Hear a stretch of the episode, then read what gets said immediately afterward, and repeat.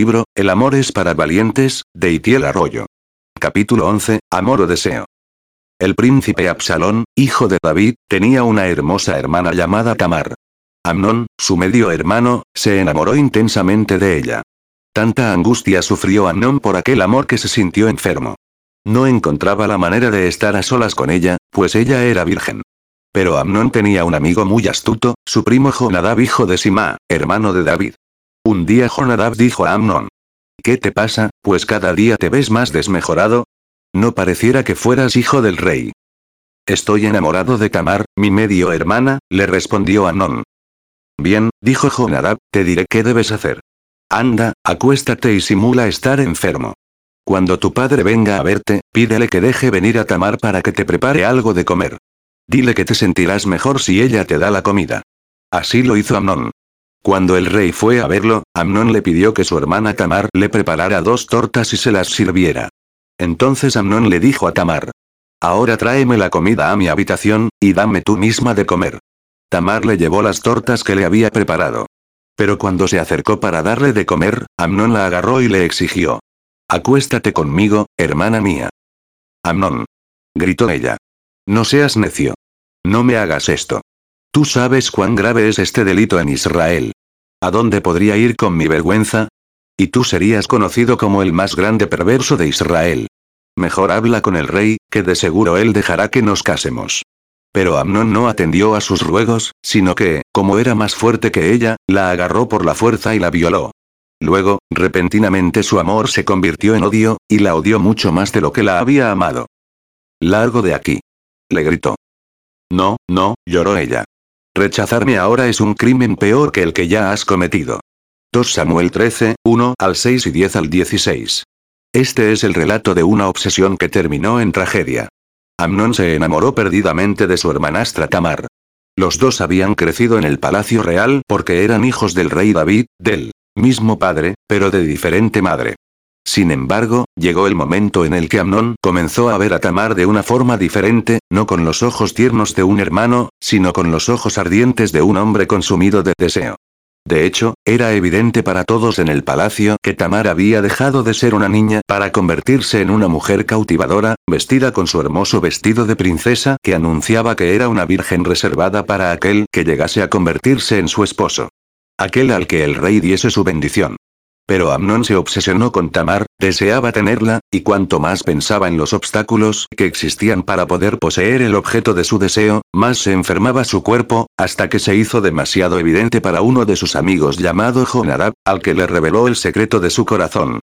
Jonadab concluyó diciendo a Amnón lo que esperaba escuchar. Si la quieres, tómala, y, con esas palabras, Jonadab impulsó a la muerte a su amigo como no lo había logrado ninguno de sus enemigos.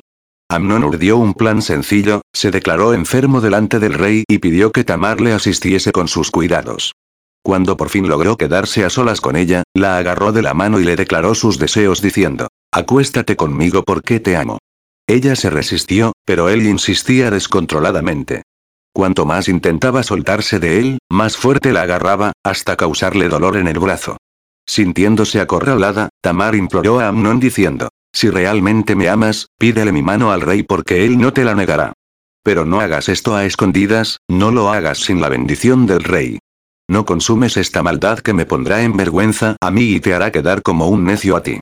Pero él, incapaz de escuchar la causa de su deseo incontrolado por acostarse con ella, concluyó la conversación diciendo, Te quiero y te quiero ahora. Forzándola, la empujó sobre la cama, rasgó sus vestidos de princesa virgen y, poniéndole el nombre exacto a lo que ocurrió, la violó. Convirtió sus besos en mordiscos, sus caricias en arañazos y sus manos en cadenas. En un instante, cambió el honor de esa mujer en vergüenza, por unos segundos de placer. Por solo unos segundos de placer. Pero lo más impactante de este relato es leer cómo las emociones de Amnon se transformaron en un instante. Después de abusar de ella, un cambio radical se produjo en la manera en la que veía a Tamar. Luego, repentinamente su amor se convirtió en odio, y la odió mucho más de lo que la había amado. 2 Samuel 13, 15. Cuando se consumió el fuego del deseo, quedaron las cenizas del desprecio. Aquello que él había definido como verdadero amor se convirtió en verdadero odio. Él, de pie mirando hacia la pared, comenzó a comprender que un instante de placer en su cuerpo no podía compensar la amargura que ahora estaba invadiendo su alma. Ella, sentada al borde de la cama, con un intenso dolor en su cuerpo, pero que no podía compararse con la agonía que sufría su alma, le suplicó entre lágrimas que asumiese su responsabilidad. Mientras intentaba componer su vestido roto, le rogó que no empeorase las cosas, haciendo como si nada hubiese ocurrido. Pero, sin apartar la vista de la pared, la echó de la habitación como una indeseable.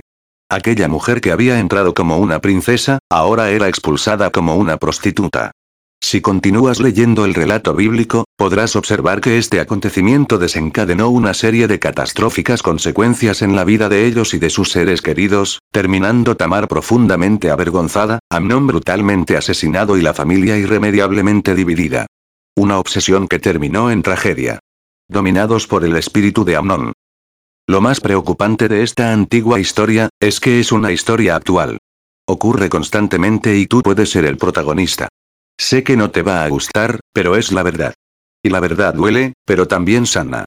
Nuestra generación está dominada por el espíritu de Amnón. Anhelan el amor, pero confunden el amor con el deseo. Amnón anhelaba el amor y podía sentir algo intenso por Tamar, pero confundió amor con deseo. Él declaraba que la amaba, pero pronto se descubrió que esa palabra estaba vacía de significado para él. Demasiado sentimiento e insuficiente significado. Quizás sentía en sus entrañas el rugir del instinto sexual, en su mente la fascinación por la belleza femenina, en su corazón la explosión de las emociones del enamoramiento, pero no experimentó el significado del amor verdadero. La deseaba, pero no la amaba. ¿Por qué me atrevo a afirmar esto? Porque si realmente la hubiese amado, hubiese sido capaz de refrenar su deseo sexual para no deshonrarla. Amor o deseo. Alguien le preguntó a un sabio, ¿cuál es la diferencia entre desear y amar?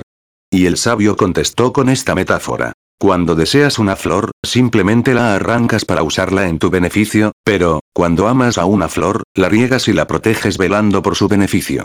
Si comprendes esto, comprenderás la diferencia. Desear es tomar posesión de alguien y esperar que satisfaga tus necesidades, a pesar de la terrible consecuencia de que termine marchitándose como una flor cortada. Amar es buscar el bienestar máximo de la otra persona, incluso por encima del bienestar personal. Es derramarte sobre el ser amado como agua que se derrama sobre una flor. Entonces, ¿cómo puede ser amor si no respeta a la otra persona? ¿Cómo puede ser amor si avergüenza a la otra persona? ¿Cómo puede ser amor si destruye a la otra persona? El amor se preocupa por el bienestar a largo plazo, el deseo solo piensa en satisfacer el capricho momentáneo. Piensa que una flor cortada no se marchita al instante, pero ya está sentenciada a morir. De la misma manera, hay tantas cosas que aparentemente no provocan ningún mal, pero que en realidad están sentenciando a nuestra pareja a la muerte.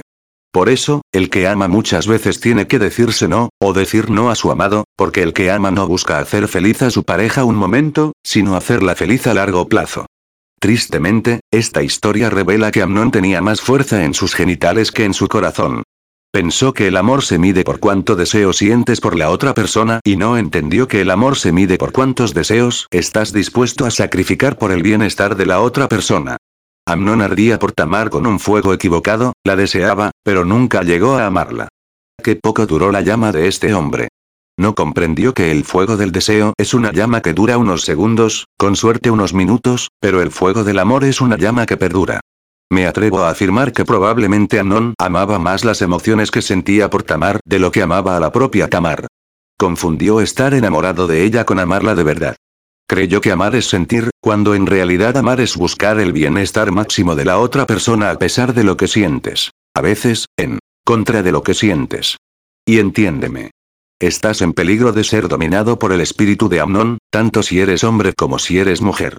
Tomar lo que no te pertenece. Por si fuera poca la falta de cordura de este necio, no solo no tenía amor por la princesa, sino que tampoco tenía temor al rey. El rey que era su padre y el padre de ella. El rey que estaba emocionalmente involucrado en la vida de sus hijos, pero que estaba siendo insultantemente ignorado. Como si no tuviese nada que ver en esa relación. Al observar el dramático cuadro que nos pinta la historia, no puedo ignorar el mensaje simbólico que pretende transmitirnos. Nosotros somos los hijos del rey. Dios es el rey de la historia. La princesa de la que nos hemos enamorado es también hija del mismo rey. El rey, antes que rey, es padre. El padre está emocionalmente involucrado en este asunto.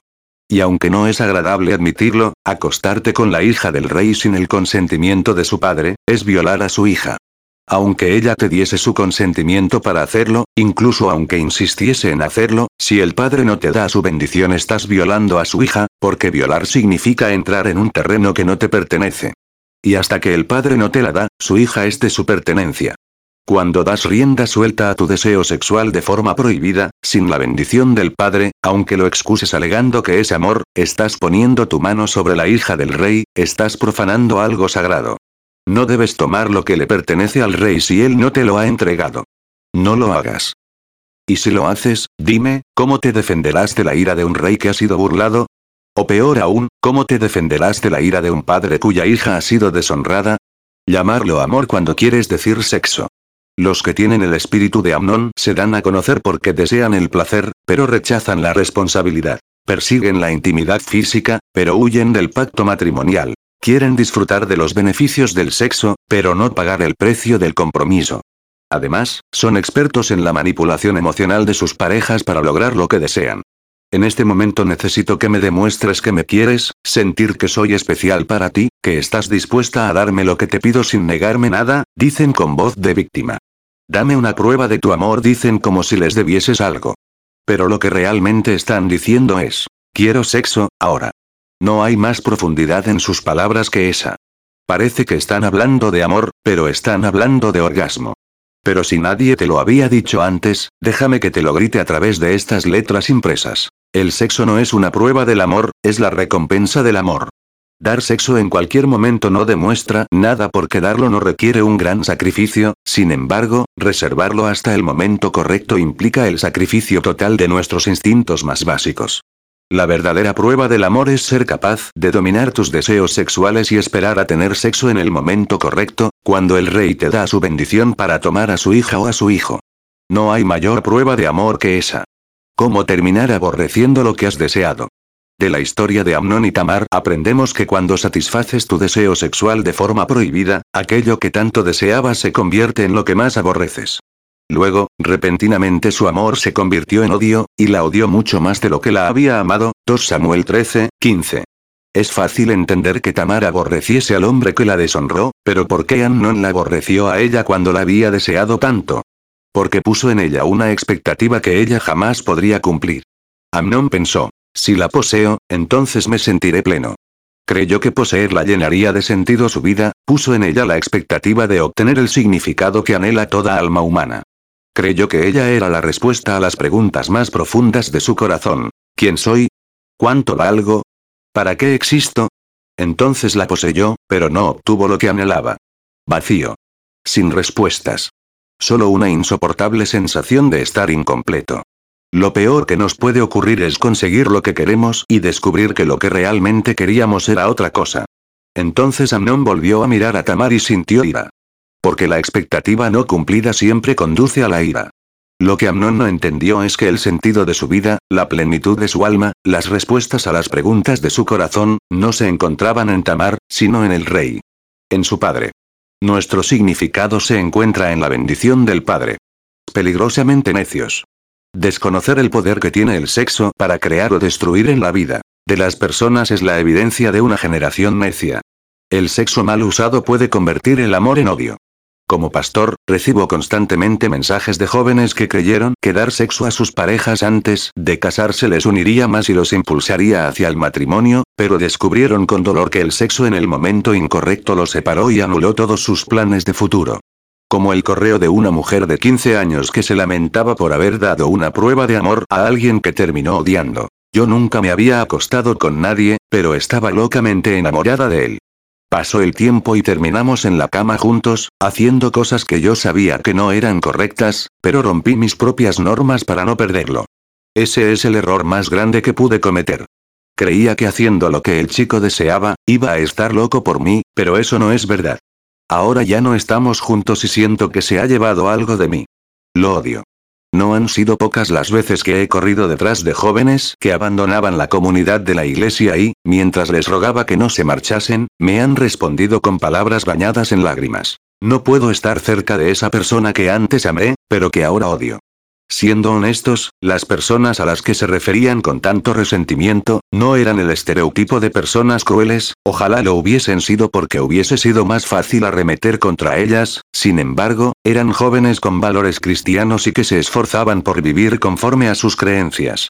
Sencillamente, eran jóvenes dominados por el espíritu de Amnón. Eran jóvenes que anhelaban el amor, pero que confundieron el amor con el deseo.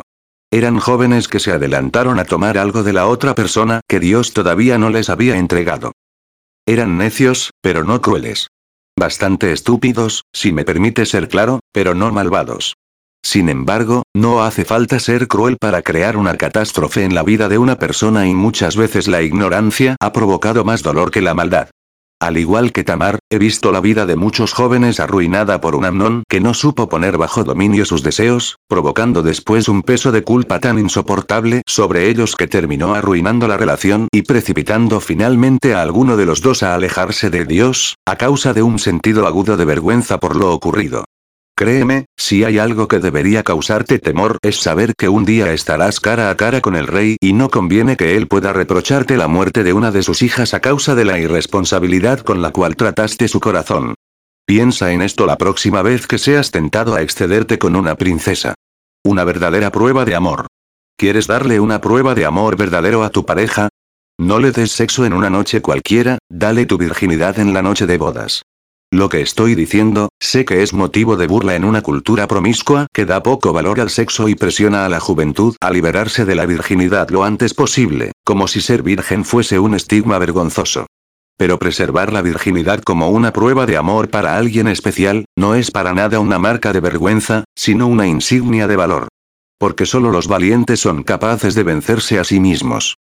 La cultura promiscua nos ha enseñado que la libertad es hacer siempre lo que deseas, satisfacer a tus instintos sin restricciones, pero no hay nada que te esclavice más que someterte a los designios de tus deseos, ser un siervo de tus instintos. Se necesita valor para vivir en un nivel superior a tus deseos.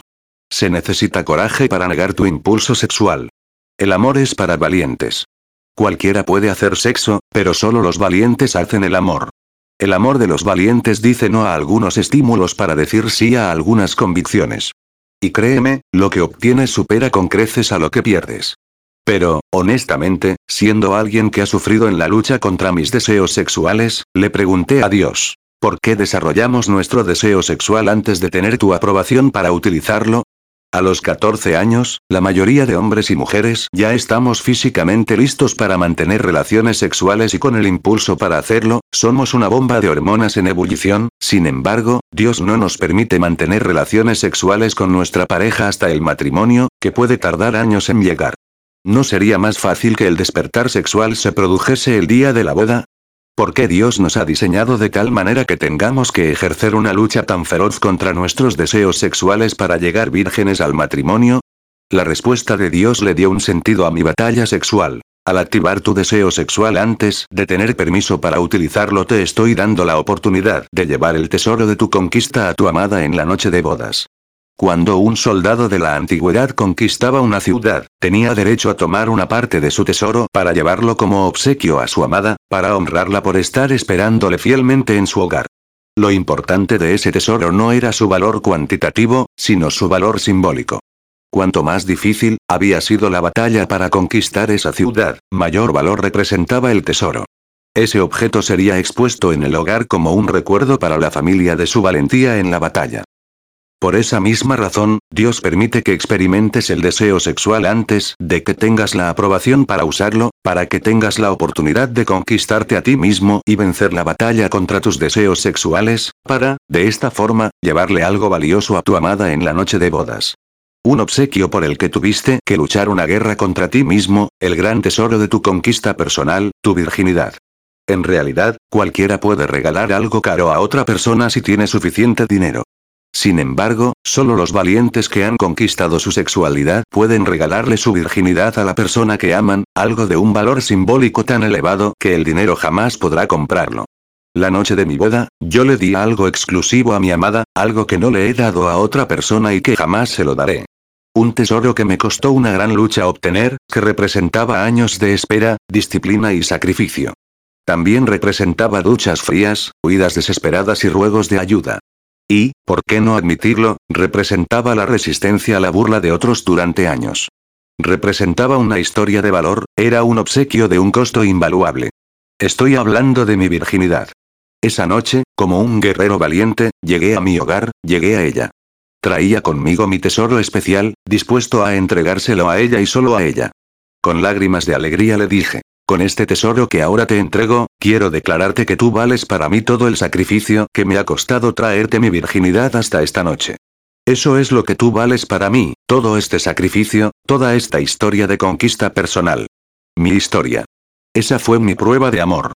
¿Puede una noche de deseo cualquiera, con cualquiera, de cualquier manera, superar una noche de amor como esta? El Dios que se inclina y nos levanta del polvo. Si entregaste tu virginidad a alguien que ya no forma parte de tu vida y piensas, no hay restauración para mi error, ya no tengo nada exclusivo que ofrecer a la persona con la que me casaré, lo he perdido y es irreemplazable, déjame decirte que nuestro Dios es capaz de restaurarlo todo, incluso tu pureza sexual.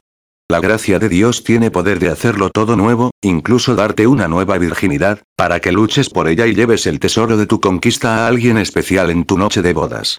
Porque la virginidad es un asunto del alma más que del cuerpo y no hay mejor restaurador de almas que Jesús. El Evangelio nos cuenta la historia de una mujer cuya alma estaba arruinada, en el polvo. Entonces los maestros de la ley y los fariseos llevaron a una mujer que había sido sorprendida en adulterio. La pusieron en medio del grupo y le dijeron a Jesús. Maestro, esta mujer ha sido sorprendida en el momento mismo en que cometía adulterio. La ley de Moisés nos ordena que debemos apedrear a esa clase de mujeres. ¿Tú qué dices? Juan 8, 3 al 5. ¿Puedes imaginarte la vergüenza que estaba sintiendo esta mujer? Sorprendida en el acto mismo de adulterio. Abandonada a su suerte por el hombre con que se había acostado. Traída violentamente por sus acusadores al templo expuesta delante de una multitud con piedras en sus manos. Siendo consciente de que era culpable de haberse rendido a sus deseos destructivos. Tirada en el polvo. En mi imaginación, la veo tirada en el suelo, sucia y semidesnuda. Con su vestido roto por el poder destructor del deseo. Como Tamar. La ley declara que hay que apedrearla, pero, ¿qué dices tú Jesús? La gracia está a punto de dictar sentencia. Porque la gracia es una persona, la gracia es Jesús.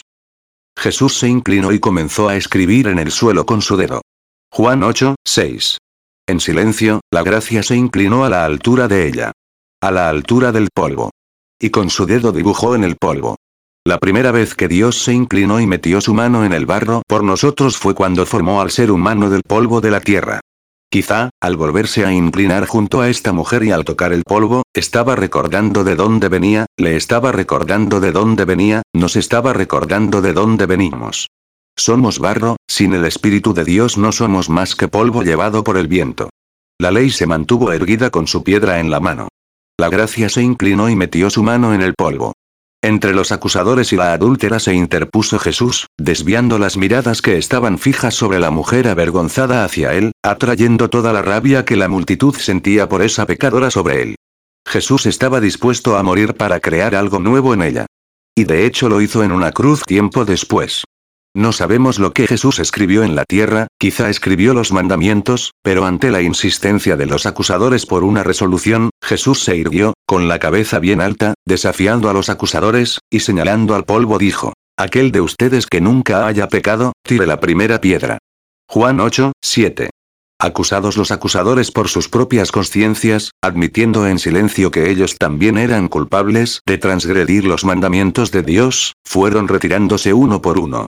Cuando quedaron solos, Jesús se volvió a inclinar hacia la mujer, pero esta vez para levantarla del polvo. Para restaurar su alma, para hacerla nueva. Entonces él se enderezó y le preguntó. Mujer, ¿dónde están? ¿Nadie te ha condenado? Ella dijo. Nadie, Señor. Yo tampoco te condeno. Vete y no vuelvas a pecar. Juan 8, 10 al 11. De esta manera, convirtió a una adúltera en una virgen. La hizo nueva, le dio un nuevo comienzo. Ese es el poder de la gracia. De la misma manera, Jesús se inclina hacia ti, a la altura del polvo donde te encuentras en este momento y te pregunta, ¿dónde están los que te acusan? Se refiere a esas voces fuera de ti o dentro de ti que te condenan diciéndote, tu error es irreparable. Ya no hay pureza en ti. No tienes nada para ofrecer. Jesús te levanta del polvo para hacerte nuevo y te recuerda. La única voz que debes escuchar es la mía y yo y te dice. Yo no te condeno, vete y no peques más. Muchos, al leer estas palabras, creen equivocadamente que Jesús le estaba haciendo una advertencia a la mujer al estilo. Te he perdonado, pero ten cuidado de no volver a las andadas, pero nada que ver con eso, Jesús la estaba empoderando con esas palabras de gracia para que nunca más volviese a pecar. Porque eso hace la gracia, no solo te levanta del polvo, sino que te empodera para vivir en pie el resto de tu vida. Por lo tanto, cuando llegues al cielo, si quieres conocer personalmente a esa mujer, no se te ocurra preguntar por ella como la mujer adúltera, porque en el cielo se la conoce como la mujer que fue perdonada y nunca más volvió a pecar. Porque la gracia te da un nuevo nombre. En un solo momento, el que comenzó leyendo este capítulo como una adúltera, puede terminarlo como una virgen. Quien tenía su vestido roto por el poder destructor del deseo, puede recibir un nuevo vestido de pureza. Ese es el poder restaurador de la gracia.